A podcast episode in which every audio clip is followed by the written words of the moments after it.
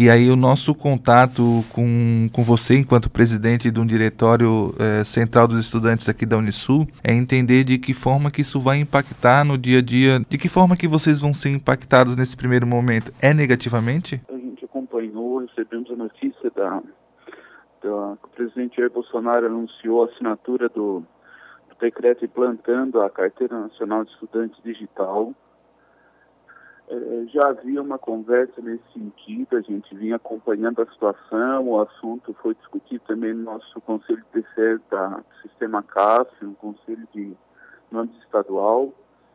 A situação nos preocupa, é, fato notório que a carteirinha de estudante é a principal fonte de renda dos diretórios estudantis, do DCE, dos centros acadêmicos, da própria União Catarinense de Estudantes, a UNE, e isso impacta bastante. Né? É, em Tubarão, por exemplo, o DCE emite a carteirinha padrão nacional, atendendo todos os requisitos da legislação federal. Carteirinha é válida em todo o território nacional.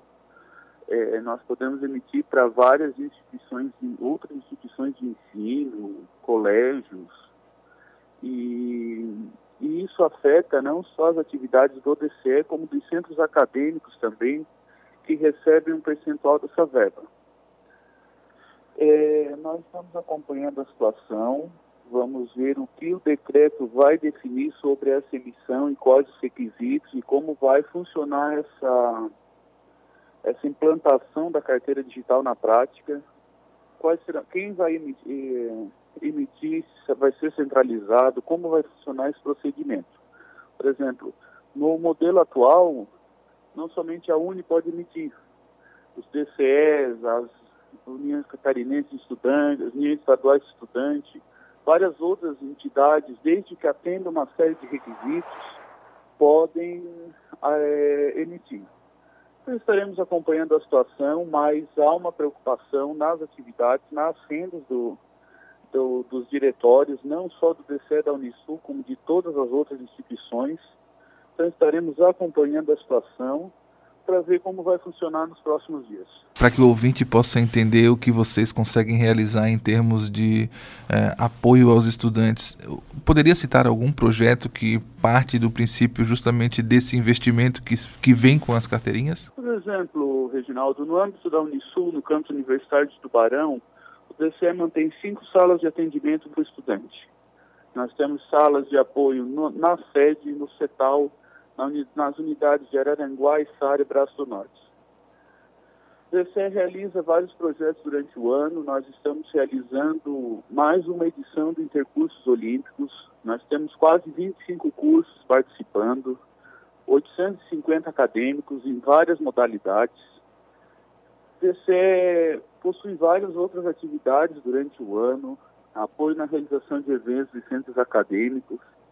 É, por essa verba é feito repasses aos centros acadêmicos que conseguem organizar palestras nos seus cursos, é, apoio a atividades esportivas, viagens técnicas, entre várias outras atividades. É, a, carteirinha de estudante é a principal fonte de renda é, tem sido muito importante, não só para as atividades do DCE, mas de toda a comunidade acadêmica.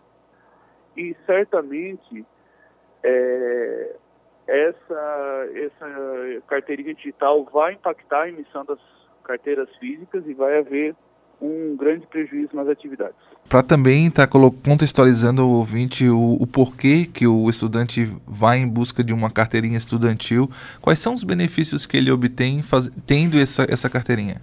Um dos principais benefícios, Reginaldo, é a Lei Nacional da Meia Entrada, que assegura 50% de desconto em shows, cinema, é, futebol, entre outras atividades. Vamos fazer uma continha rápida. A carteira DCE hoje, válida em território nacional, custa 25 reais. O prazo de validade dela é até 31 de março do ano seguinte à emissão. É o que a lei determina. Se você for numa partida de futebol que o ingresso custa R$ reais, o acadêmico vai pagar 50. Então, na primeira utilização, ele já ganhou a carteirinha. Isso vale para cinema, shows, vários eventos culturais que a lei da meia entrada assegura esse desconto.